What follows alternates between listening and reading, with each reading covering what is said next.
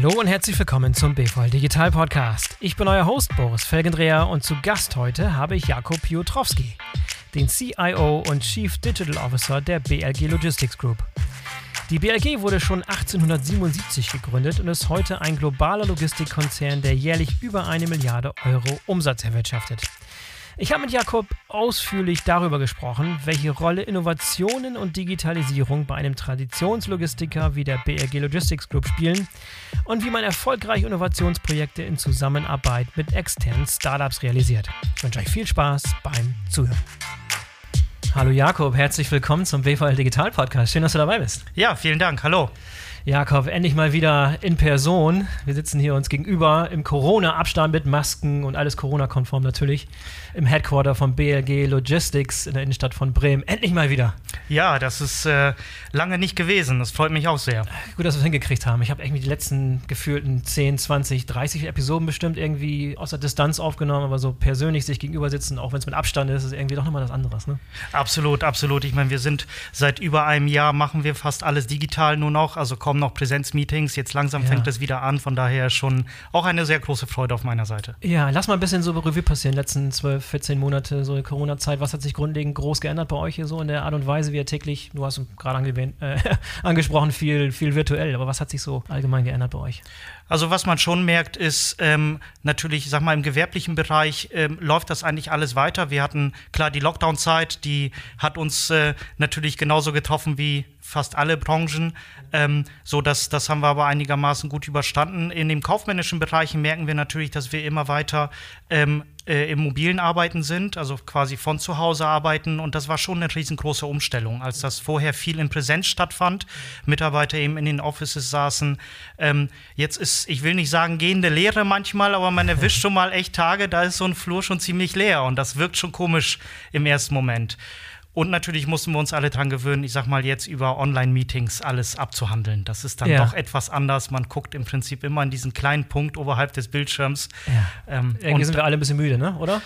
Ziemlich. Und ich muss auch ehrlich sagen, es gibt manche Tage, da hat man wirklich einen Call nach dem nächsten, also Videocall. Und das ist schon anstrengend, weil der Mensch, äh, finde ich, tickt schon so, dass äh, man auf Haptik guckt, man, man guckt sich die Bewegung an und jetzt sieht man im Prinzip vor seinem Gegenüber oder den Menschen immer nur ein Porträtbild. Das ja, ist ja. ein kleiner Ausschnitt. Und es ist so schwer, die Aufmerksamkeit zu halten. Ne? Also ich sehe das jetzt zum Beispiel jetzt, wenn wir beide gegenüber sitzen, ist ein anderes, als wenn du in so einer Videokonferenz bist und hast irgendwie vier Leute und hast nebenbei noch irgendwie Ablenkung und vielleicht kann man ja mal da und dies und das. So geht es allen einfach auch, ne? Ja, absolut. Und man muss auch sagen, wir mussten auch für uns auch Regeln festlegen, wie man auch so Online-Meetings macht, ne? Also ja. bestimmte Meetings halt wirklich mit Kamera und nicht immer wegmuten und oder wegmuten, wenn, wenn man halt nicht dran ist, dann eben die Hand heben und nicht dazwischen quatschen, den anderen ausreden lassen. Das sind so bestimmte Regeln. Jetzt so mittlerweile hat sich das, müssen wir das nicht mehr sagen am Anfang, aber es war schon tatsächlich, ich erinnere mich so jetzt so die, ich sag mal, zwölf Monate zurück, so die ersten äh, wirklich längeren Meetings oder größeren Meetings mit mehr als, sag ich mal, drei, vier Teilnehmern, dann war dann wirklich schon wenn wir euch einwählen, nach der Begrüßung bitte Mikrofone muten und so weiter. Also ja. einfache Regeln, dann die Hand hochheben, wie auch immer. Ne? Und ja.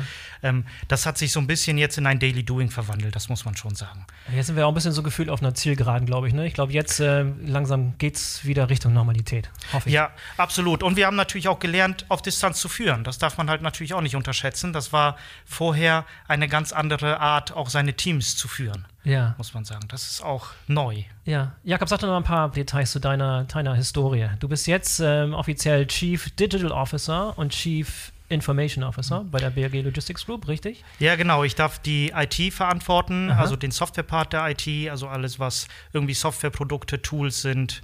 Ähm, das liegt in meiner Verantwortung.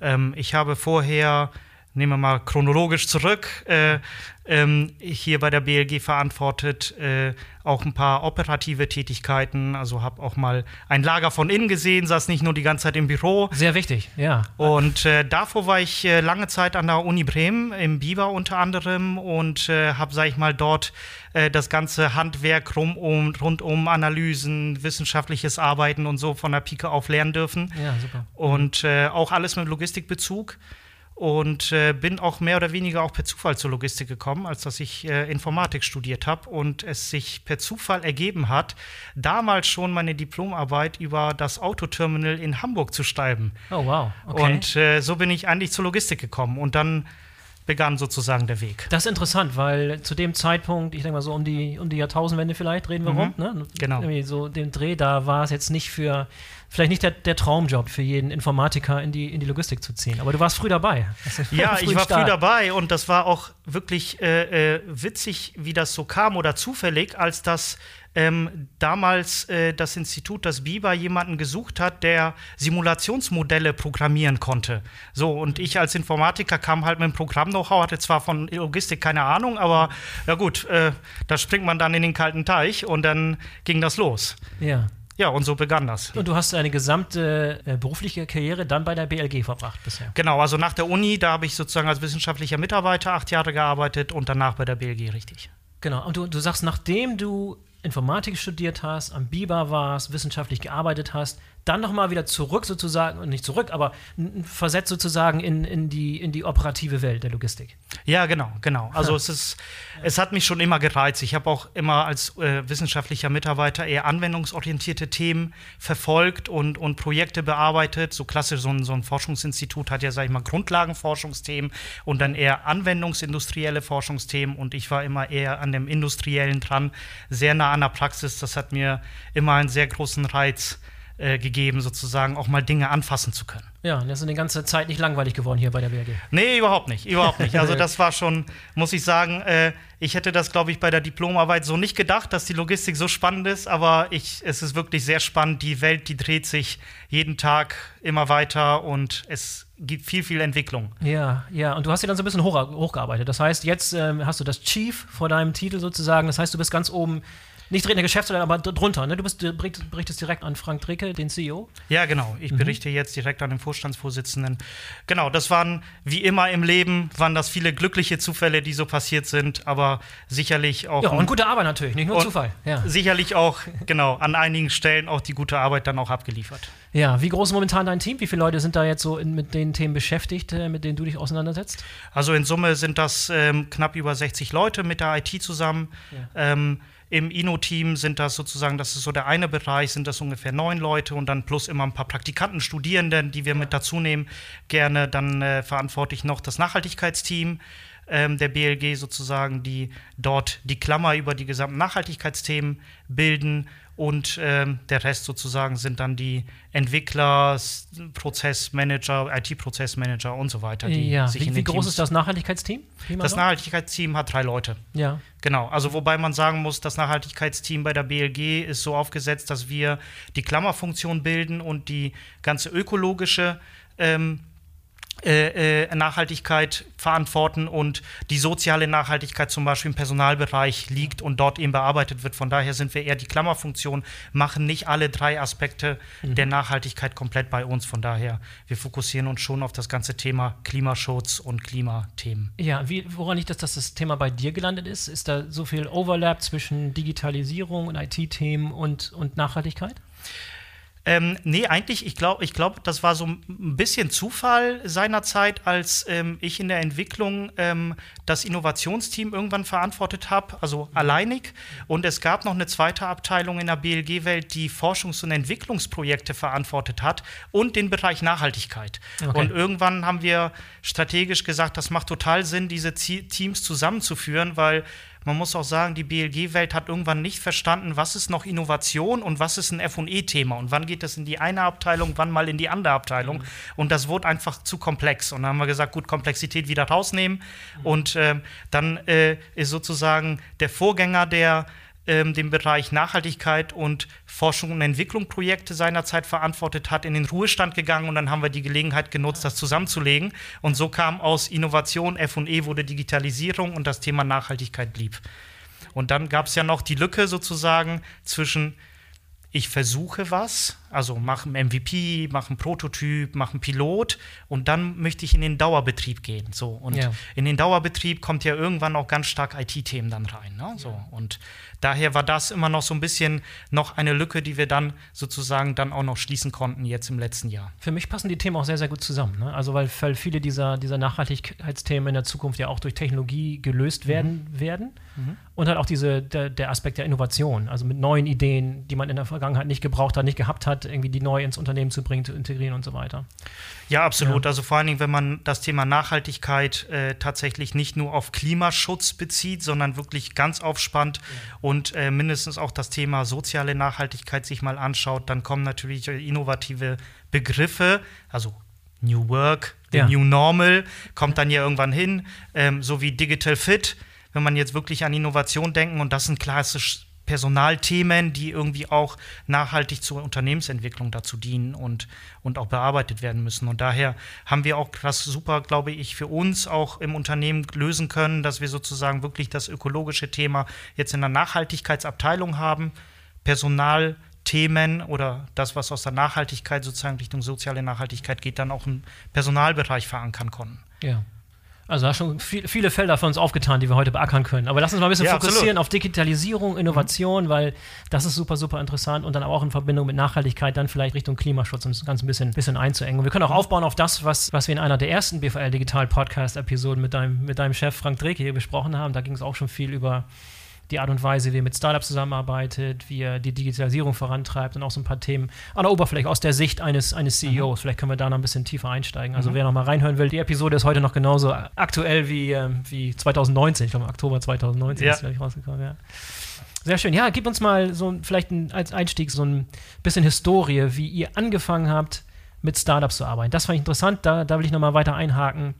Weil das war ja nicht immer so. Ist ja nicht so, dass, äh, dass die BRG seit 1877, seitdem ihr am Start seid, äh, irgendwie schon mit Startups äh, gearbeitet habt. Äh, oder vielleicht doch, ich weiß nicht. Wann, wie war die Historie? Wann ihr wirklich diese, es ernst genommen habt, auch wirklich aktiv mhm. mit neuen Ideen, mit neuen Gründungen, mit neuen Startups, mit denen ganz, ganz aktiv zusammenzuarbeiten und wie ihr das genau macht. Genau, also wir haben begonnen ungefähr 2016 ähm, als, als ähm, im Vorstand irgendwie die Idee geboren wurde, Mensch, wir müssen das Thema Innovation, Digitalisierung, da müssen wir eine Klammer drum bilden. Also es ist mhm. ja so, dass die BLG dezentral organisiert ist. Wir haben verschiedene Standorte in Deutschland, so je nachdem, wie man zählt, 60 Stück und weltweit, ungefähr ja. und weltweit halt ja. auch noch andere. Ähm, und an jedem Standort sitzen halt natürlich Menschen, die sich überlegen, wie man den Prozess, den operativen Logistikprozess schlauer, smarter, effektiver gestalten kann. So und so entstanden natürlich dezentral ganz viele Ideen. So und es war so ein bisschen die Herausforderung, Mensch, zum einen, ähm, wie kriegen wir das alles unter einen Hut, also eine Klammer gebildet, dass jetzt nicht drei Standorte an den gleichen Themen arbeiten, sondern voneinander lernen. Also das war so ein Punkt. Und B, wie kriegen wir da jetzt, sage ich mal, noch mehr Impulse rein mhm. in die Teams? Ja. So und so wurde die Idee geboren eines sag mal, Innovationsteams. Da waren wir vielleicht nicht ganz so kreativ, das zu benennen, aber das passte ganz ah, gut. Der Name ist nicht so wichtig. Genau, passte ganz gut zu uns und es war jedem sofort klar, was eigentlich da äh, gemacht werden soll. Mhm. Und es begann wirklich als ganz kleines Team. Also da wurden Mitarbeiter ähm, zeitanteilig bereitgestellt, die sozusagen mitgearbeitet haben in einem Team, also heute würde man neudeutsch sagen, wahrscheinlich in einer Community. Ja, so den, den Gedanken hatten wir damals. Und so haben wir begonnen, sag ich mal, die ersten, die ersten Pilotprojekte zu machen. Und Pilotprojekte war bei uns immer dass wir gesagt haben, das muss in einem bestimmten Zeitraum auch abgeschlossen werden. Also wir wollen nicht, dass ein Projekt sozusagen nach einer bestimmten Dauer nochmal verlängert wird und nochmal verlängert wird und nochmal Budget nachschießen, so, sondern wir wollten tatsächlich ähm, relativ klar von Anfang an sagen, so der Scope sind jetzt als Beispiel drei Monate, bei uns heißt das dann 100-Tage-Projekt, so haben wir die Methode dann benannt. Ähm, und in den drei Monaten verproben wir. Und ähm, in diesen 100-Tage-Projekten gibt es keinen 101. Tag. Ja, mhm. so. Und dann war immer schon so ein bisschen die Überlegung, gut, wie kriegen wir das auch hin, agil, möglichst flexibel auf die Gegebenheiten, die Use Case zu reagieren und auch wirklich schnell einen Prototyp zu bauen. Jetzt sind wir natürlich ein Logistikdienstleister, also wir haben hier wenig Menschen, die mit dem Lötkolben da sitzen und irgendwas bauen können. Also haben wir uns natürlich sehr schnell, haben wir uns auf dem Markt umgeschaut und geht man jetzt, sage ich mal, an große Dienstleister ran, die erst einmal natürlich über ein Vorgespräch, Vorworkshop, Angebot, und so weiter kommen und dann, wenn man beauftragt, sehr häufig eben nicht so schnell flexibel reagieren können auf neue Anforderungen. Und parallel entwickelte sich die ganze Startup-Kultur und Startup-Szene in Deutschland hoch. Und dann kamen wir irgendwann dahin, mal das erste 100-Tage-Projekt, das war damals die, die Verprobung, ob Drohnen in einem Lager Sinn machen können, ja, das mit einem Berliner Startup mal zu machen. Und ähm, Ja, und da haben wir super tolle Erfahrungen gemacht. Die haben uns da wirklich agil, ohne, wir müssen erstmal nicht ein Lastenheft erstellen, sondern komm, wir gehen in ein Lager. Dann haben sie sich da wirklich mit, mit dem Klemmbrett an unsere Anforderungen aufgeschrieben Sehr und pragmatisch, haben ja. total pragmatisch und hatten wirklich nach, nach knapp vier Wochen den ersten MVP da, den wir schon probieren konnten. Und das war für uns da seinerzeit so ein komplettes Novum, wie schon was da, was man probieren kann. Das kannte man ja sonst nicht. Sonst hat man ja erstmal drei Wochen Termin suchen. Ich überspitze ein bisschen. Ja. dann wurde zwei Wochen Lastenheft gemacht, dann wurde dann ein Pflichtenheft erstellt, dann wurde implementiert, ja, oder irgendwo beauftragt. Also so vor, vor zwei, drei Monaten kam noch nicht so ein erstes Gefühl. Und hier war das ganz schnell. Und das war ein ganz toller Effekt, den wir hatten. Und dann muss man wirklich tatsächlich sagen, wir haben echt Geschmack beim Essen gekriegt. Ne? Und äh, die ganzen Themen, die man sonst über Startups damals gehört hat, dass, dass äh, nicht verbindlich, also keine Verbindlichkeit da ist vielleicht oder dass man lange warten muss, das haben wir komplett als Gegenteil kennengelernt. Also es war immer sehr verbindlich, sie waren sehr schnell, sehr agil. Ja, und dann ähm, nach dem ersten 100-Tage-Projekt, ähm, als wir das sozusagen in der BLG-Welt kommuniziert haben, schossen plötzlich andere Use Cases hoch aus den Fachbereichen. Mensch, hier gibt es noch was, können wir das nicht mal ausprobieren? Ja. Ja, und so haben wir uns dann im Prinzip in dieser Startup-Szene angefangen zu bewegen und angefangen, uns auch ein Netzwerk aufzubauen. Ja, und beschreibt nochmal die Herangehensweise. Also ihr rekrutiert Ideen aus dem täglichen Geschäft sozusagen, wo irgendwie Ideen oder Arbeitsbereiche oder Probleme auftauchen und geht dann gezielt auf den Markt der Startups, um zu gucken, was es draußen gibt. Genau, also das ist, so haben wir begonnen. Mittlerweile ist das so, dass wir ein, ein äh, relativ gutes Screening, zumindest denken wir, sind wir sehr zufrieden, was wir so an Portfolio haben und wo wir uns jetzt ein, also ein Netzwerk auch aufgebaut haben. Das heißt, auch Startups auf uns zukommen mit Ideen. Also klassisch ist wirklich, die haben ein Produkt, eine Lösung und glauben, dass das für die BEG total interessant ist. So, und dann hören wir uns das gerne an, kommt in unser Portfolio und dann machen wir im Prinzip immer ein Matching zwischen Problem und Lösung. Das ist so die, Ja. die erste Aufgabe, die, die das die Was das ja schon mal ein Mehrwert macht. für das Startup auch ist, ne? weil viele Startups Total. haben irgendwie eine Idee, aber wissen nicht wirklich, wie kann das funktionieren und das dauert ewig lange, um zu testen, äh, wie das im Markt ankommen würde. Und ihr könnt das im Zweifel ruckzuck irgendwie mal, mal in den Markt bringen, sozusagen, in euren Markt und auszuprobieren, wie es bei euch funktionieren würde, richtig? Genau, genau. Das war natürlich, man muss so fair sein, 2016, als wir begonnen haben, mussten wir ja schon bei den Fachbereichen so ein bisschen, ich will nicht betteln sagen, aber bitten, dass wir mal so ein Proof of Concept machen können. Mittlerweile ist das tatsächlich äh, schon so, dass, dass das äh, Innovationsteam sich schon einen ganz guten Namen machen konnte in der BLG-Welt und ähm, schon die Fachbereiche relativ schnell auch aufspringen, wenn wir dann sozusagen eine Idee haben und wir auch mittlerweile ein Gefühl dafür entwickelt haben, was sind so die Pain Points in den Ja. Bereichen. Oder auch eben die, die, die Use Cases, Pain Points direkt aus dem Fachbereich zu uns kommen. Wie, wie sammelt ihr die ein? Was ist da der, der Austausch zwischen den Fachabteilungen, wo diese Probleme auftauchen und euch Mhm. als Innovationsabteilung? Wie funktioniert das? Ähm, wir haben unterschiedliche Kanäle. Also ganz klassisch, es ruft jemand an, schickt eine E-Mail, ruft an und sagt, Mensch, ich habe hier was. Dann gibt es, ähm, ich sag mal, Management-Meetings in der BLG-Welt, die regelmäßig stattfinden. Dort ähm, ist immer das Inno-Team regelmäßig auch vertreten und berichtet, sage ich mal, über klassische, äh, normale jetzt äh, Projekte, die wir so durchführen. Ähm, und in den, in den Zusammenhängen kommen aber auch Anregungen. Oder ähm, was wir auch machen, wir haben auch so Podcast-Reihen, lustigerweise genau wie wir jetzt Aha. auch machen, aber dann BLG intern, wo wir im. Prinzip ähm, kommunizieren, was es so an Aktivitäten gibt und darauf gibt es dann halt oftmals auch Rückmeldungen.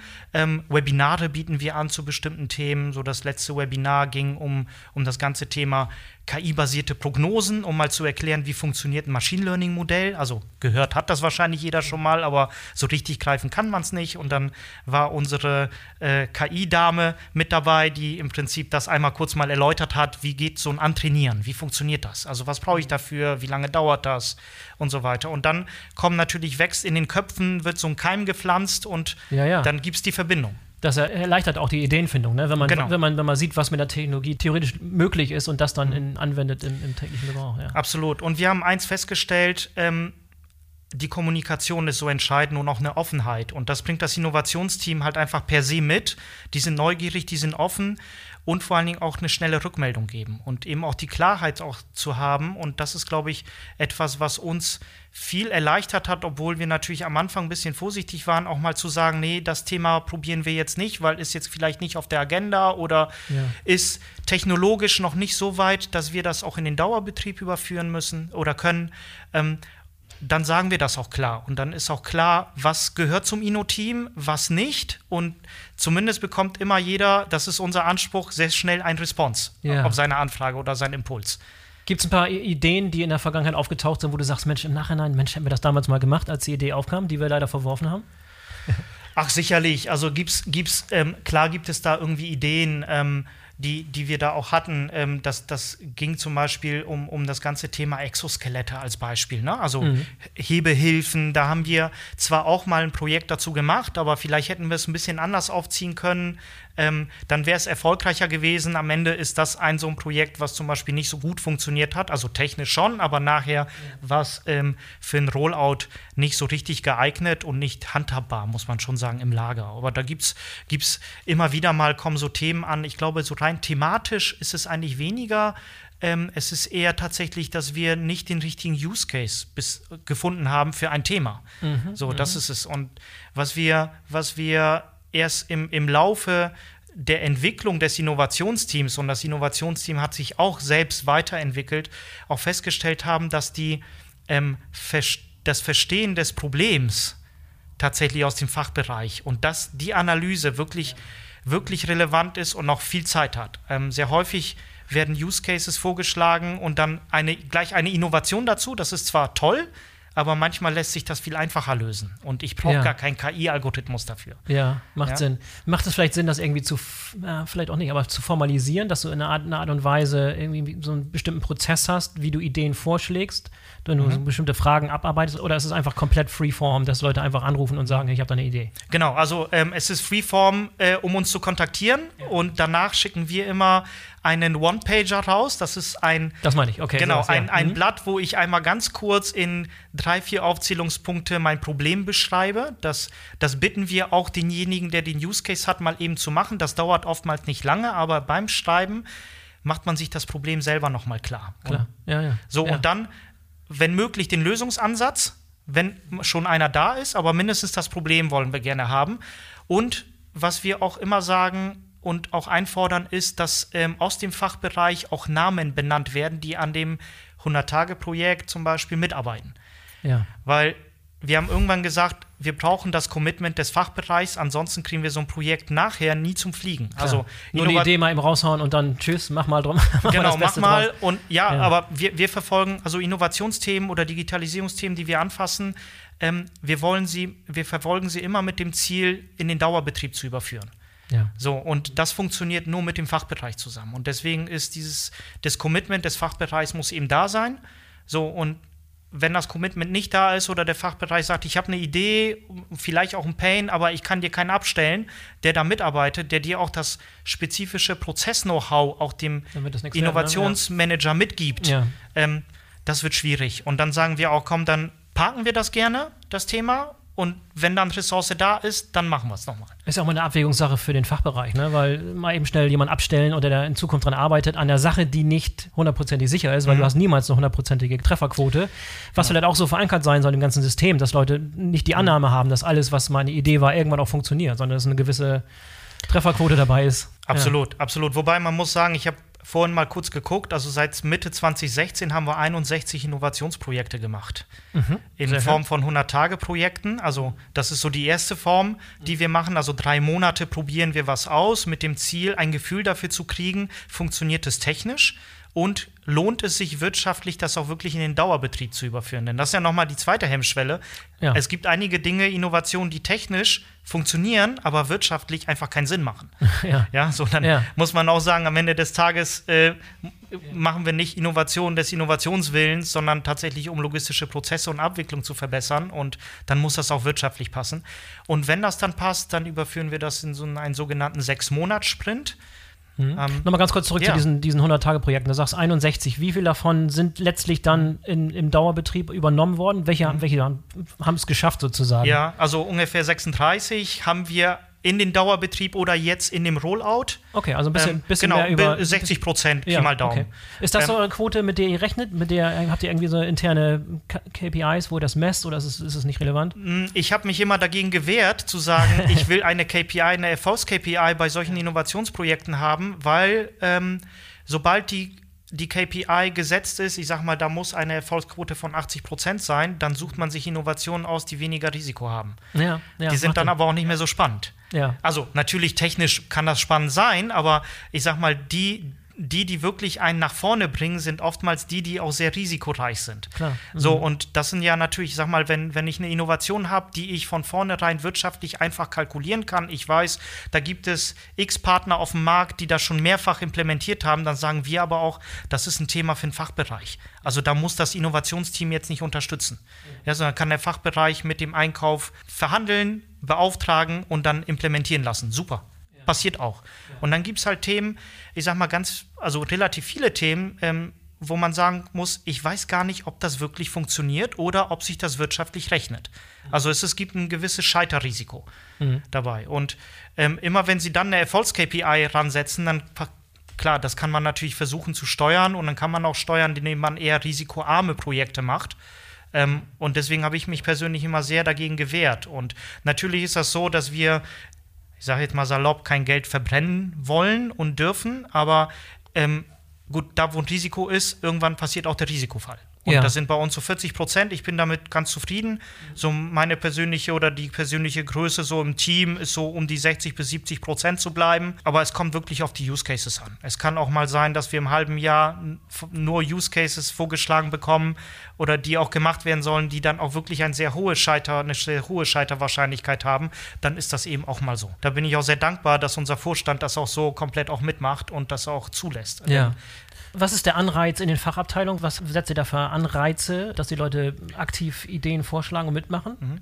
Also in der Vergangenheit war es oftmals so bei, bei ähm, den eher risikobehafteteren Themen, so formuliere ich es mal, ähm, dass zum einen das Budget gefehlt hat. Das heißt, wir bringen für so ein Proof of Concept das Budget mit aus dem Innovationstopf. Ah ja, okay. ja, also es fällt nicht auf den Fachbereich zurück. Ja.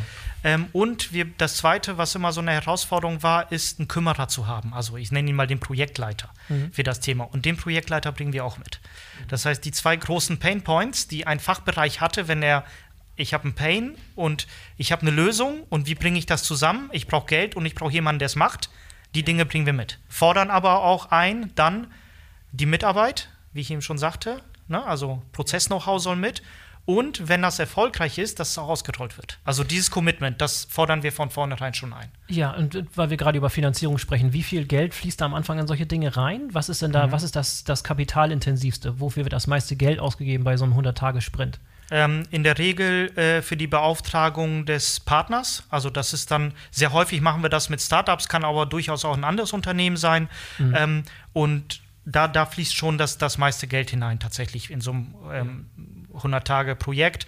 Wobei man immer sagen muss, die reinen Personalkosten, die wir haben, also der Projektleiter, da sage ich, das sind halt, die sind im Innovationsbudget drin. Ähm, die sind durchfinanziert das ganze Jahr und wir wollen sie halt im Prinzip jetzt jeden Tag auslasten. Also das ist etwas, was mein Teamleiter für Innovation, dann das ist seine Aufgabe auch zu sehen, dass auch jeder Mitarbeiter auch tatsächlich mit Projekten ausgelastet ist. Ja, gibt es auch Situationen, wo ihr Dinge direkt intern programmiert zum Beispiel? Oder habt ihr die Ressourcen gar nicht, interne Projekte zu programmieren selber?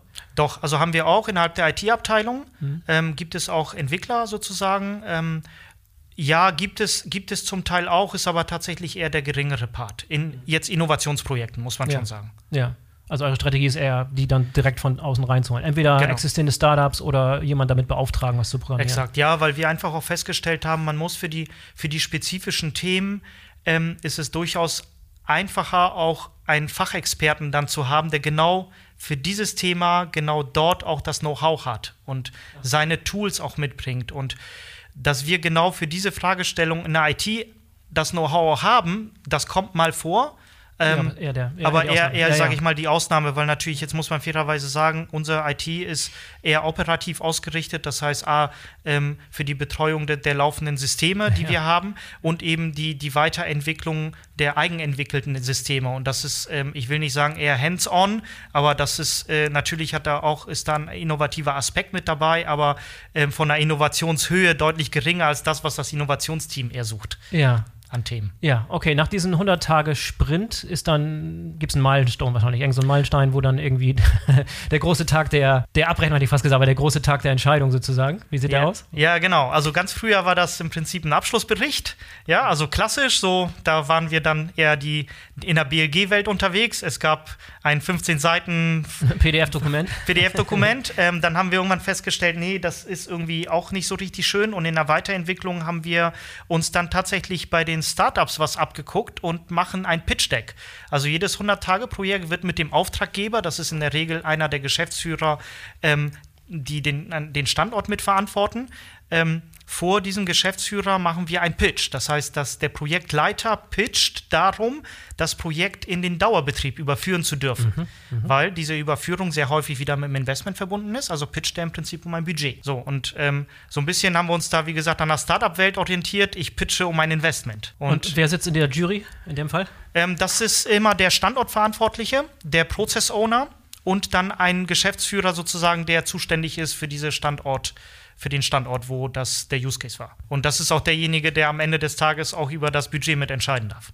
Genau, und, und dann geht es dann geht's in, schon in Dauerbetrieb. Also was kommt da noch dazwischen? Genau, also die Überführung in Dauerbetrieb. Also nach so einem 100-Tage-Projekt sind wir tatsächlich sehr selten so weit, dass wir sagen können, jetzt äh, können wir jetzt äh, sofort das äh, mit einem Investment äh, äh einfach überführen. Sehr häufig müssen noch irgendwie Schnittstellen gebaut werden, weil beim, beim, im, im, im 100-Tage-Projekt sind wir eher auf so einem MVP-Level unterwegs, also quick zusammengebaut. Ja dann ist die Schnittstelle eben irgendwo, keine Ahnung, Excel-Weitwurf, ja, mhm. ähm, aber keine richtige Schnittstelle zwischen zwei Systemen, die muss dann noch implementiert werden. Manchmal muss dann auch unser IT-Dienstleister damit beauftragt werden und und und. Also das dauert noch so ein bisschen, muss konzeptionell auch ausgearbeitet werden, inklusive auch so klassischen Themen wie Notfallplan. Also was ist, wenn die Software irgendwann operativ eingeführt ist oder das Tool und warum auch immer funktioniert es nicht. Das ist im, im Pilotprojekt, also 100-Tage-Projekt, noch egal.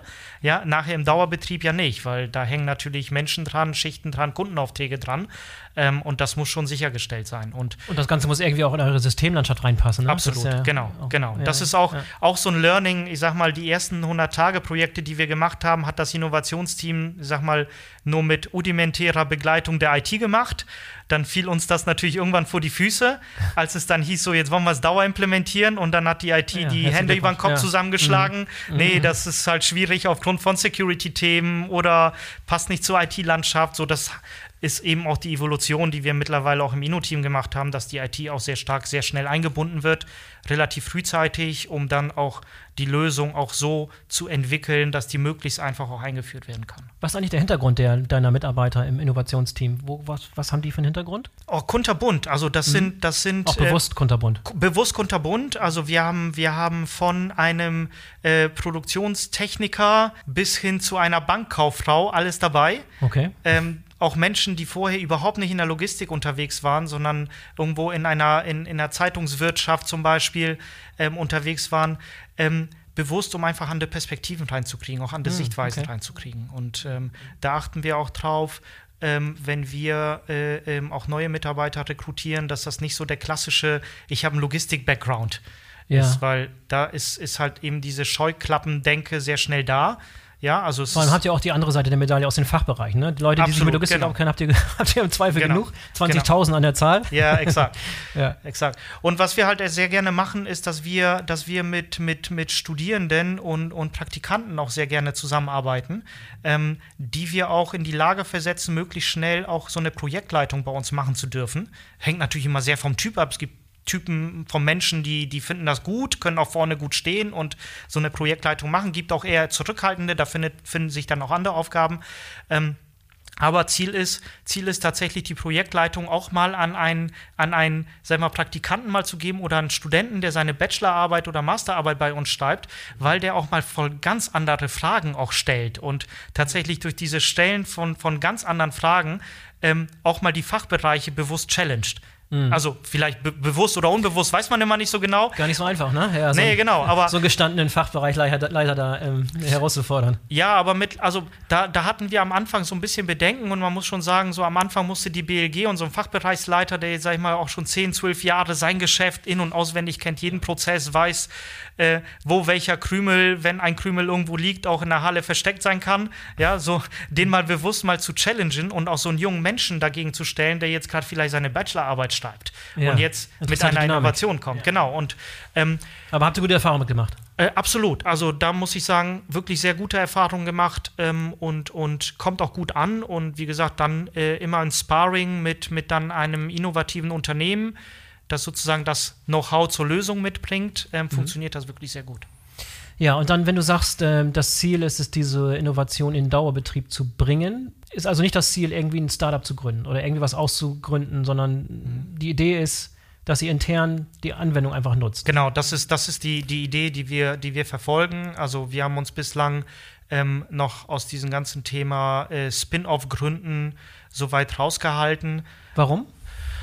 Ah, das ist halt, also man muss, man muss schon sagen, also wenn man sich das mal ansieht, auch die Startup-Welt mal anschaut, ähm, ah, das ist schon sehr risikoreich, ne? Und jetzt auf ein Startup zu setzen, ist, ist äh, Ist anders, ne? Ist das Muss, anders. man, muss man schon, wenn dann Genau. ernst, ernst nehmen, ne? Und, wenn, wenn dann ja. muss man das ernst nehmen und dann auch wirklich sagen, gut, ich streue das, ich streue, ich verfolge eine Strategie, habe auch ein großes Budget, was ich auch dafür einsetze und, und fokussiere das bewusst. Und ähm, wir haben bislang, wir haben bislang immer gesagt, dass das sind wir noch nicht. Vielleicht irgendwann in der Zukunft, im Moment nicht. Ähm, was wir sehr wohl, äh, womit wir sehr wohl gute Erfahrungen auch gemacht haben und das auch aktiv betrieben haben, ist, dass wir Produkte von Startup gemeinsam mit dem Startup weiterentwickelt haben zu neuen Produkten.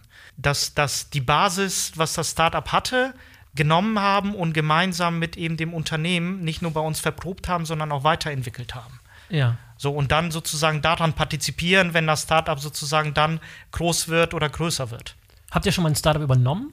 Nein, das haben wir noch nicht. Ist das, ist das immer auf der Uhr? Ist das, ist das, kann das ein Teil der Strategie sein? Oder Äh, momentan im, da nicht? Nee, im Moment, im Moment tatsächlich eher weniger. Ähm, Ja.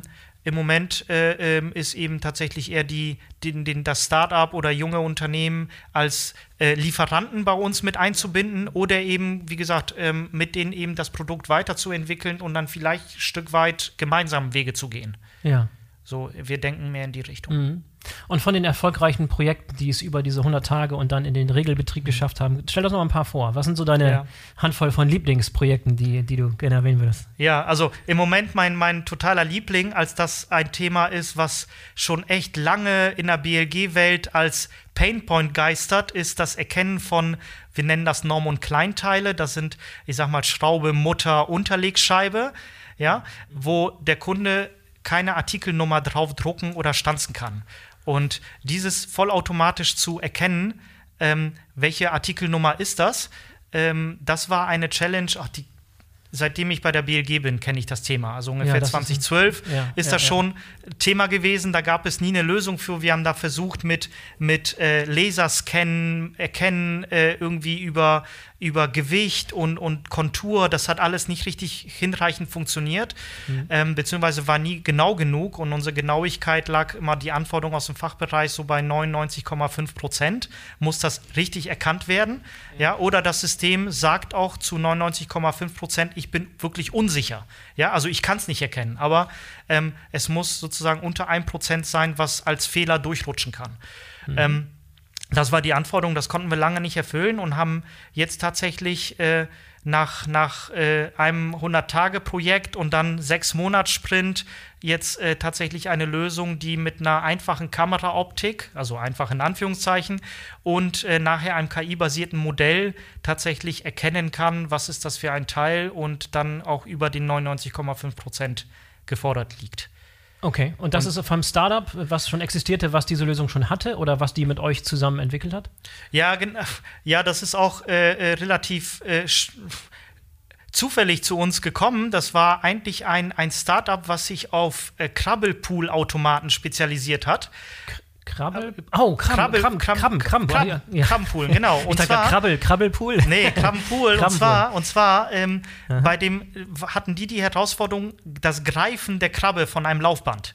Ja, also da muss ich ja erkennen, wie die Krabbe liegt, ne? Und dann richtig greifen, damit ich sie poolen kann. Glitschig und alles, ja. Genau, also so, und das war, da, da kamen sie eigentlich her und die haben mich tatsächlich irgendwann mal angerufen und, und ja, ihr seid in Bremerhaven und für Bremerhaven ist ja auch Fisch und Krabben hat die BLG auch Krabbelpool-Automaten. Ich gedacht habe, oh, nee, das eigentlich nicht. Und dann kamen wir ins Gespräch, das war irgendwie ein ganz nettes Telefonat und, und ich hatte sie einfach gefragt, was so die Herausforderung, was ihr macht. Und dann sagt sie, ja, wir erkennen Greifpunkte. Und ich so, hm, okay, warte, wir erkennen Greifpunkte. Wir haben Teile. Könnt ihr auch Teile erkennen? Also, wenn ihr eine Krabbe erkennt, wie rum so eine kleine Nordseekrabbe liegt, dann könnt ihr vielleicht auch erkennen, ob eine Mutter- oder Unterlegscheibe, ja? Ja. Und welche Größe. Und dann sagten sie, ja, oh, weiß ich auch nicht. Sind dann drei Tage zurückgegangen in ihr Kellerkämmerlein, weiß ich auch nicht. Und riefen dann an, ja, können wir ihnen mal ein paar Muster zuschicken? Haben wir gemacht. Ja, und dann kamen sie sozusagen mit einer Idee Klasse, und sagten, ja. ja, das geht. Und so begann das. Ja, wo Und- kommen die her, die, das Unternehmen? Äh, bei München. Bei München.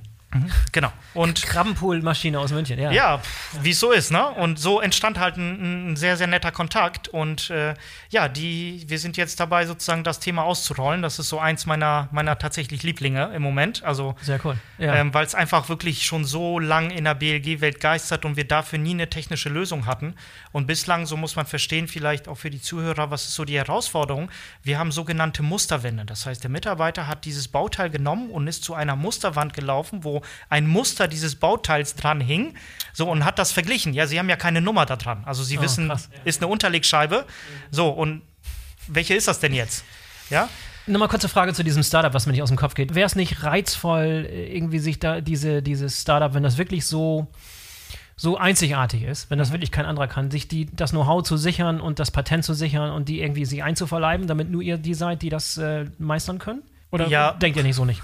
Also die Frage ist, sind wir nur wir das, die das meistern können? Ähm, das glaube ich nicht in der heutigen Entwicklung. Also jetzt stellt man auch fest, wenn man jetzt so weiter guckt und auf dem Markt recherchiert, es gibt halt auch ähnliche Verfahren, die sind im Bereich Kaffeebohnen unterwegs. Das ist jetzt nicht unser Geschäft, aber zu erkennen, Ausschuss bei Kaffeebohnen. Also da funktioniert das sehr ähnlich. Es ist eine Kameraoptik, die, die da so das ist ein passiert. ähn- ähnliches Konzept und das kann man sich nicht wirklich patentieren. Es gibt den schon, aber der, der, der Weg, wie ihr da rangekommen seid, war halt, das war interessant. Genau, Ja, das war ja. einzigartig. Man muss natürlich auch sagen, es ist, wir sind halt Logistikdienstleister. Also wir, wir haben nie, nie einen Fokus darauf gesetzt, sage ich mal, jetzt neue Startups zu gründen ähm, oder eben tatsächlich sich solche Dinge dann auch erfolgreich zu vermarkten. Und ich glaube, da muss, müsste man tatsächlich sagen, da gründet man noch, noch mal so eine Ver Vermarktungs-, ein Vermarktungsteam aus, was sich dann auch wirklich in so ein Investment hineingeht. Mhm. Ähm, bislang ist das eben nicht die Strategie gewesen. Vielleicht kommt das irgendwann noch. Ja. Das kann man sehen. Cooles Beispiel. Was gibt's noch so Interessantes? Jetzt bin ich, ja- bin ich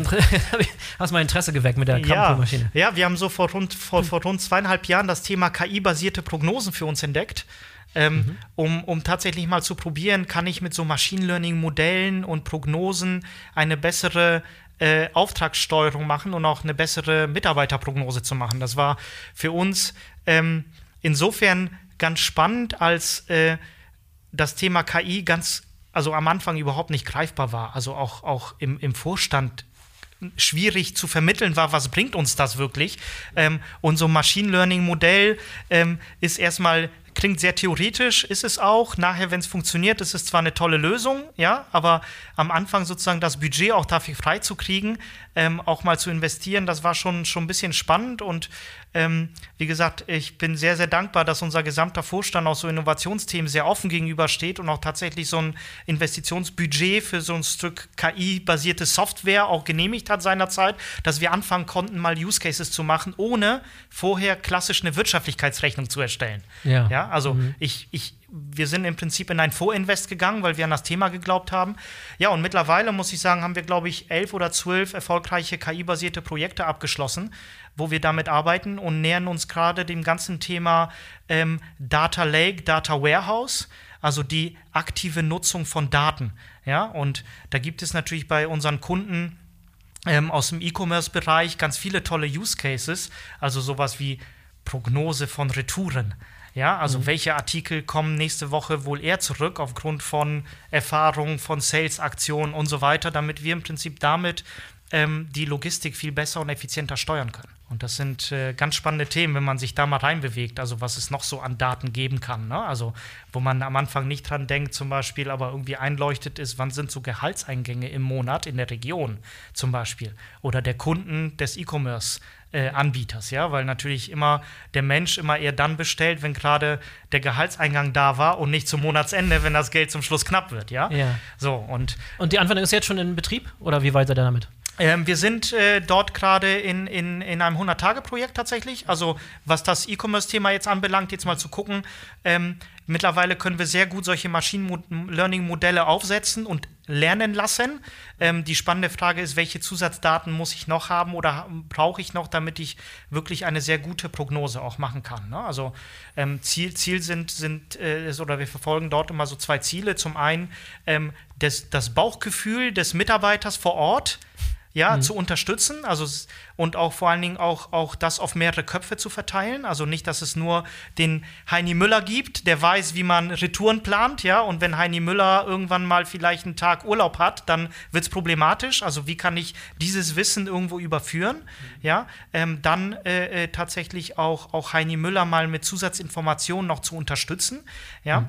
ähm, aber auch tatsächlich äh, ähm, nachher auch, wie gesagt, den, den Effekt zu heben, eine bessere Prognose auch zu haben, als das, was wir klassisch so können, kennen, weil wir einfach viel mehr Daten einbeziehen können. Und das erlauben uns heute die eben die KI-basierten Verfahren, so ja. muss man sagen. Also vor, vor so wahrscheinlich wird der Informatiker heute sagen, der sich heute an der Uni oder in der Wissenschaft damit beschäftigt, das ist alles ein alter Hut, kannten wir schon vor zehn Jahren und mindestens so konnten wir das auch vor zehn Jahren machen. Ich sage immer, heute sind die Tools, die wir nutzen, auch für Normalsterbliche auch nutzbar, ja, und auch für, für ich sag mal, nicht Hardcore-Informatiker oder KI-basierte äh, Experten auch einsetzbar. Und das macht es für uns sehr attraktiv, auch mit solchen Tools zu arbeiten. Und nichts davon ist irgendwie selbst entwickelt, sondern das sind wieder Startups oder macht ihr auch irgendwie was mit DFKI oder irgendwelchen Instituten, die daran arbeiten? Ja, also wir haben, wir sind, wir sind neben den 100-Tage-Projekten und 6-Monats-Sprints sind wir auch in Forschungs- und Entwicklungsprojekten aktiv. Da machen wir dann mit Universitäten, auch im DFKI hatten wir schon Projekte zusammen. Aber klassisch, wenn wir jetzt, sage ich mal, in die, in die Innovationsprojekte schauen, die jetzt demnächst auch äh, oder schnell implementiert werden sollen, dann ähm, orientieren wir uns entweder an Kauftools, die man einsetzt, oder eben auch an Startup-Unternehmen, die uns dann mit entsprechenden Algorithmen dann unterstützen. Das ist tatsächlich so. Und wie gesagt, so unsere Erfahrung war eben, dass eben Startups einfach die Flexibilität mitbringen, die wir in solchen 100-Tage-Projekten oder 6-Monats-Sprints auch brauchen, weil wir jetzt zwar eine Idee vom Use Case haben, aber sehr häufig stellen wir im Projekt fest, oh, warte mal, links ist noch ein viel coolerer Use Case, der noch einen deutlich größeren Effekt bringt, dann lass uns den doch mal machen. So, und diese Flexibilität wollten wir uns immer frei halten. Ja, ohne dabei irgendwie, irgendwie sich zu verzetteln, ne? Das ist, glaube ich, die, die, genau. die, Richtung zu bewahren und genau. da irgendwie Struktur reinzubringen, ist die große Herausforderung. Genau, aber das ist ja eben genau auch, auch äh, die, die Zielsetzung oder das Ziel, was der Projektleiter auch immer haben muss. Ähm, der das 100-Tage-Projekt in sechs Monats-Sprint eben verantwortet, genau auch da den Rahmen zu sehen und auch in dem Korridor zu bleiben, dass wir da nicht rausfliegen. Mhm. Äh, hast vielleicht noch ein Beispiel? Ähm, ich glaube, zum Thema Nachhaltigkeit kommen wir heute nicht mehr so wirklich, wie wir wollten. Vielleicht müssen wir noch einen zweiten Termin nachschieben, um dann nochmal tiefer ja. einzusteigen, aber wir haben schon viel äh, in Bezug auf Innovation und Startups äh, gesprochen. Vielleicht machen wir da einfach weiter. Hast du noch eine, eine, weitere gute, gutes Beispiel? Ja, also man kann, man kann vielleicht also versuchen, das mal zu verbinden. Also wir haben, wir haben auch ein KI-basiertes Thema, um da mal anzuknüpfen, was die Prognose von, von ähm, äh, ähm, Landverkehrsaufträgen, also Speditionsaufträgen sozusagen prognostiziert, das heißt, um eine bessere Disposition zu machen. Und das hat den Ziel, Leerkilometer zu vermeiden, was so ein bisschen den Bogen zur Nachhaltigkeit vielleicht spannen kann. Da sind viele dran, ne? Das höre ich immer wieder immer häufiger. Ja. Genau. Warum geht es aber Full Truckload oder Less Truckload? Was sind das für äh, geht, geht, tatsächlich um Full Truckload in mhm. unserem Fall, ähm, aber auch wirklich dann zu prognostizieren, wenn ich ein, eine ähm, ein, ein, einen Auftrag disponiere, zu überlegen, mit welcher Wahrscheinlichkeit habe ich in der Zielregion einen Folgeauftrag. Um dann wirklich zu überlegen, es gibt halt diverse Aufträge und auch Kunden, die sagen, ich muss das nicht unbedingt morgen dort geliefert bekommen, sondern übermorgen reicht mir auch, aber ich möchte das dann verbindlich wissen. Also die Verbindlichkeit muss da sein, zu sagen, die Ware kommt am 31.05. Ja? Mhm. So, aber ob es dann am 1.06. kommt, ist dann auch okay ja, wenn ich es verbindlich zusage. Aber die Flexibilität kann, hat man schon sehr häufig. Und dann ist natürlich die Überlegung, kann ich schlauer disponieren, wenn ich eine Prognose habe, wann habe ich einen Folgeauftrag, um wieder irgendwo anders hinzufahren. Mhm. Ja? Und dann von meiner, der nächsten Destination wieder den Folgeauftrag, um irgendwann vielleicht wieder in Bremen anzukommen. Mhm. Ja, so nicht ganz so einfach. Wie sagt das Modell das vorher? Was sind da für Daten notwendig, um das vorhersagen zu können? Also wir gucken uns äh, dort Vergangenheitsdaten unserer Kunden an, die wir so haben. Wann sind, an welchen, welchen Wochentagen ähm, haben wir bislang sozusagen Avisen bekommen? Wie sind die Produktionsdaten von unseren Kunden? Ähm, und, und analysieren im Prinzip dort äh, die, die, die ähm, ja, viele historische Daten, die wir kennen, aber auch aktuelle Prognosedaten, die wir oder Forecast-Daten, die wir vom Kunden haben, schmeißen das in einen Topf. So kann man es einfach sagen. Und das KI-Modell oder das Machine Learning-Modell versucht dann Synergien äh, zu finden und Abhängigkeiten zu finden und daraufhin eine Prognose zu sagen. Und rauskommt zum Beispiel, wenn wir einen LKW Richtung München disponieren, dass wir in der Nähe von München ähm, im Umkreis von, ich sage jetzt mal, 50 Kilometern ähm, zu 80 Prozent an einem Tag äh, einen Folgeauftrag bekommen, zu einer 80 Prozent Wahrscheinlichkeit, vielleicht einen Tag später zu 95 Prozent. Und dann kann sich der Disponent natürlich überlegen, okay, kann ich den Auftrag einen Tag später schieben, weil dann kriege ich einen Folgeauftrag wieder zum Beispiel Retour Richtung Norden. Mhm, mhm. ja, und sich das anzugucken, ähm, das, das schauen wir uns an, ob das wirklich funktioniert. Ähm, wie gesagt, mit dem Ziel sozusagen, möglichst Leerkilometer zu vermeiden. Mhm. Vielleicht noch abschließend so ein bisschen einen kleinen Blick äh, auf, auf interessante Themen. Und das ist, glaube ich, ein bisschen verlockend, sich irgendwie auf die großen, heißen Themen zu stürzen und die irgendwie abzubilden in euren Tagessprint zum Beispiel. Ähm, wie, wie sieht ihr aus, auf welche Themen überhaupt für euch relevant sind? Ich nehme jetzt zum Beispiel Blockchain. Mhm. Ist das für euch ein Thema? War es mal ein Thema? Ist jetzt kein Thema mehr? Kommt es wieder? Wo, wo mhm. stehst du im Thema Blockchain? Ähm, war tatsächlich schon ein Thema. Haben ja. wir auch tatsächlich schon mal ein 100-Tage-Projekt zu gemacht. Ja. Haben dann aber festgestellt, dass die Blockchain ähm, also technisch konnten wir es abbilden, das, das, das funktionierte, ähm, aber nur funktioniert, wenn sie auch tatsächlich oder sinnvoll funktioniert, wenn sie genügend Marktteilnehmer haben. Ja, und ähm, da haben wir, war tatsächlich nicht die BLG-Welt zu sagen, also ich brauche mit einem Kunden oder zwei Kunden keine Blockchain-Lösung. Ja, das, ja. Das, das, das funktioniert am besten, wenn sie N Teilnehmer haben, die mit M anderen Teilnehmern kommunizieren um die Stärken müssen. auszuspielen. Genau, und im ja. Prinzip so eine Plattformlösung mhm. anbieten. Ähm, daher haben wir unsere Erfahrung damit gesammelt, haben gesagt, gut, wir wissen, wie das funktioniert, wie man sowas aufsetzt, was man wissen muss äh, dafür und, und, und wie lange es ungefähr dauert. Ähm, das Thema wird wahrscheinlich nochmal kommen, weil wir schon in die, Richt in die Richtung Plattformen denken, also Plattformen anbieten, wo wir auch unsere logistische Dienstleistung mit, mit äh, anbieten können ähm, oder eben die Plattform ein Teil auch der logistischen, physischen logistischen Dienstleistung ist. Und dann kommt das Thema Blockchain, glaube ich, wieder. Aber im Moment mhm. ähm, sind wir da eher, eher gerade noch so ein bisschen zurückhaltend. Ne? Also wir nehmen an anderen Blockchains teil. Klar, wenn der Kunde irgendwo agiert, das schon, das gibt es durchaus. Aber selber eine Blockchain-Lösung zu betreiben, da muss man schon dann wirklich eher in so Richtung Plattform denken, damit das aus unserer Sicht, Sicht ja. Sinn macht. Gibt es weitere Beispiele von Technologien, die irgendwie am Anfang mal gehypt wurden, aber jetzt so wieder zweites Leben, so zweite Renaissance erleben, die ihr jetzt wieder plötzlich wieder interessant findet? Ja, also tatsächlich das ganze Thema um Einsatz von Sensoren ähm, war mal eine Zeit lang, also mit RFID begann ja. das mal so, dann, dann war das irgendwann wieder weg oder zumindest nicht so der riesige Hype. Ähm, und dann kamen so Sensoren auf den Markt, ähm, die, die nicht nur die, die Location messen, also GPS-Koordinaten, sondern auch Luftfeuchte, Erschütterungen und so weiter. Ähm, und äh, diese Sensoren tatsächlich äh, günstiger geworden sind, sodass man die relativ gut auch logistisch einsetzen kann. Und das hatten wir schon mal vor, vor knapp zwei Jahren. Auch in der Erprobung haben auch einige Kundenprojekte damit gemacht.